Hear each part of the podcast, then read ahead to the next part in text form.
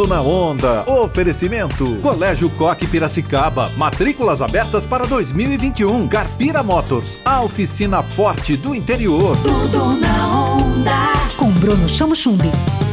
Oi, gente, sou eu, Bruno Chamochumbi. Nessa entrevista do Tudo na Onda, vou conversar com o jornalista Ricardo Gonçalves, que mora na Itália há três anos e meio. Ele trabalha numa agência de comunicação, faz assessoria de imprensa para jogadores de futebol da Série A italiana e viveu de perto a pandemia no país, que foi um dos mais afetados do mundo pela pandemia. Ouve só. Ricardo, enquanto você estava na Itália, sua vida já estava estabelecida, trabalhando com seus amigos e o cotidiano acontecendo. De repente, veio uma onda muito forte com essa pandemia. A Itália teve grande destaque mundial por conta da proporção de mortos, da gravidade da situação. Como você se sentiu e o que você viu?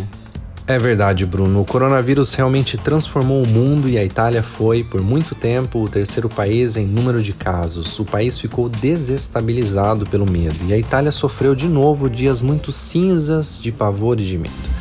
Eu tive medo, lógico, no começo de tudo, quando haviam ainda somente três casos suspeitos. Me lembro que fui até Chinatown em Milão para gravar um vídeo para uma TV brasileira e no mesmo dia, quando o governo divulgou o balanço, já não eram mais três casos suspeitos, mas sim 300. No outro dia, 700 e no outro 2 mil e assim foi até que chegou a 50 mil e aí eu parei de ver os números. Não conseguia mais, era muito triste. E agora, como é que estão as coisas? Quais as medidas e os cuidados em Milão, que é a cidade que você mora? Como é que está o cotidiano? Agora falando mais especificamente do presente, eu diria que os hábitos mudaram muito. Os europeus que já tinham um certo distanciamento social e não são muito de abraços, agora que estão ainda mais distantes. Acredito que vai levar algum tempo para que tudo volte ao normal mesmo com a vacina. Alguns países da União Europeia já começaram a vacinação, mas as medidas de segurança devem continuar por mais algum tempo. Tudo na onda. No Colégio Coque Piracicaba, o material didático é da Pearson, o maior sistema educacional do mundo. Vem pro Coque Piracicaba, matrículas abertas. Carpira Motors, a oficina forte do interior, abre suas portas com todos os serviços para seu veículo. Emílio Bertozzi, 85, Carpira Motors. Tudo na onda.